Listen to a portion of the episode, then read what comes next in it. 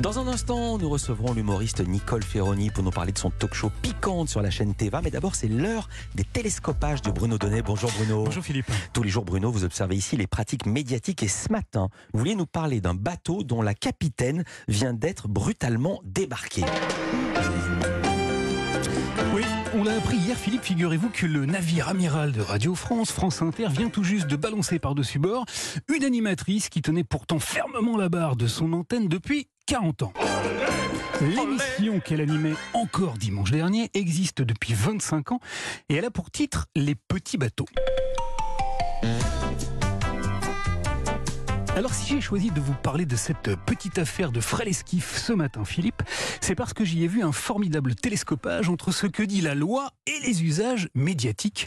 Je vous explique. Noël Bréham, c'est le nom de l'animatrice qui vient d'être euh, débarquée, est une femme de 65 ans. Elle est entrée à France Inter en 1982, mais elle n'y a connu que des CDD, des contrats à durée déterminée, pendant 40 ans.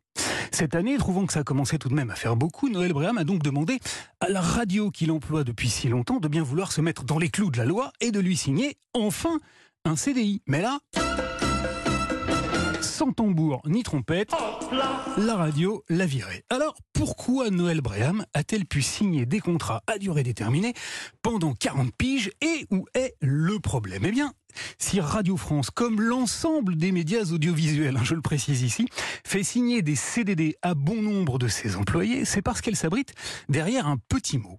Usage. Elle considère en effet que ces contrats sont d'usage dans notre métier. Pourquoi? Eh bien tout simplement parce que la vie des programmes n'est pas un long fleuve tranquille, Philippe. Non, elle connaît des hauts et des bas. Bref, elle est censée obéir à une saisonnalité, mon vieux. Voilà pourquoi, comme les cueilleurs de cerises, les vendangeurs ou les moniteurs de ski, les journalistes et les animateurs subissent des contrats extrêmement précaires, dits d'usage. Le hic, c'est que contrairement aux cueilleurs de Mirabel ou aux profs de beach volley, les journalistes travaillent toute l'année. Et même, comme le cas de Noël Bréham le démontre magistralement, quelquefois pendant 40 ans. Seulement voilà, leur contrat commence généralement le 1er septembre et il s'arrête le 30 juin. Pendant l'été, les journalistes sont donc en vacances. Enfin, pas tout à fait. Car savez-vous qui finance leur soi-disant congé? Non?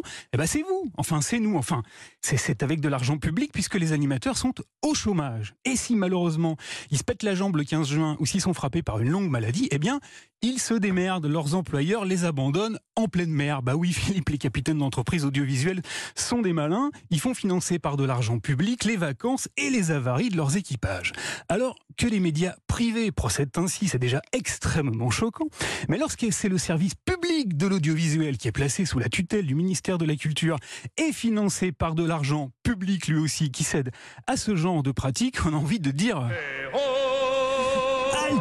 Car j'ai également oublié de vous dire, cher Philippe, que ces contrats dits d'usage, lorsqu'ils sont renouvelés trop souvent et qu'ils sont dénoncés devant les prud'hommes, par les courageux professionnels qui en sont victimes, ils sont rares, donnent systématiquement lieu à de juteuses indemnités financées encore une fois, c'est pas de bol, dans le cas du service public, par de l'argent du contribuable. Alors voilà, Noël Bréham gagnait royalement entre 1100 et 1300 euros par mois pour faire son travail. Hier, la capitaine de France Inter, Adèle Van Rett, a adressé un mail à tous les collaborateurs de sa station pour expliquer que parce qu'elle avait refusé de signer un 41e CDD d'usage, son maintien à l'antenne était juridiquement impossible et qu'elle voyait cette grande professionnelle partir avec regret. Eh bien, figurez-vous qu'il existe, cher Adèle Vendrette, un, un moyen assez simple de ne pas avoir de regret. Il consiste tout simplement à vous mettre en conformité avec la loi, à faire évoluer vos usages et à signer, après 40 longues années de bons et loyaux services, un CDI à Noël Bréham. Merci, merci Bruno Donnet.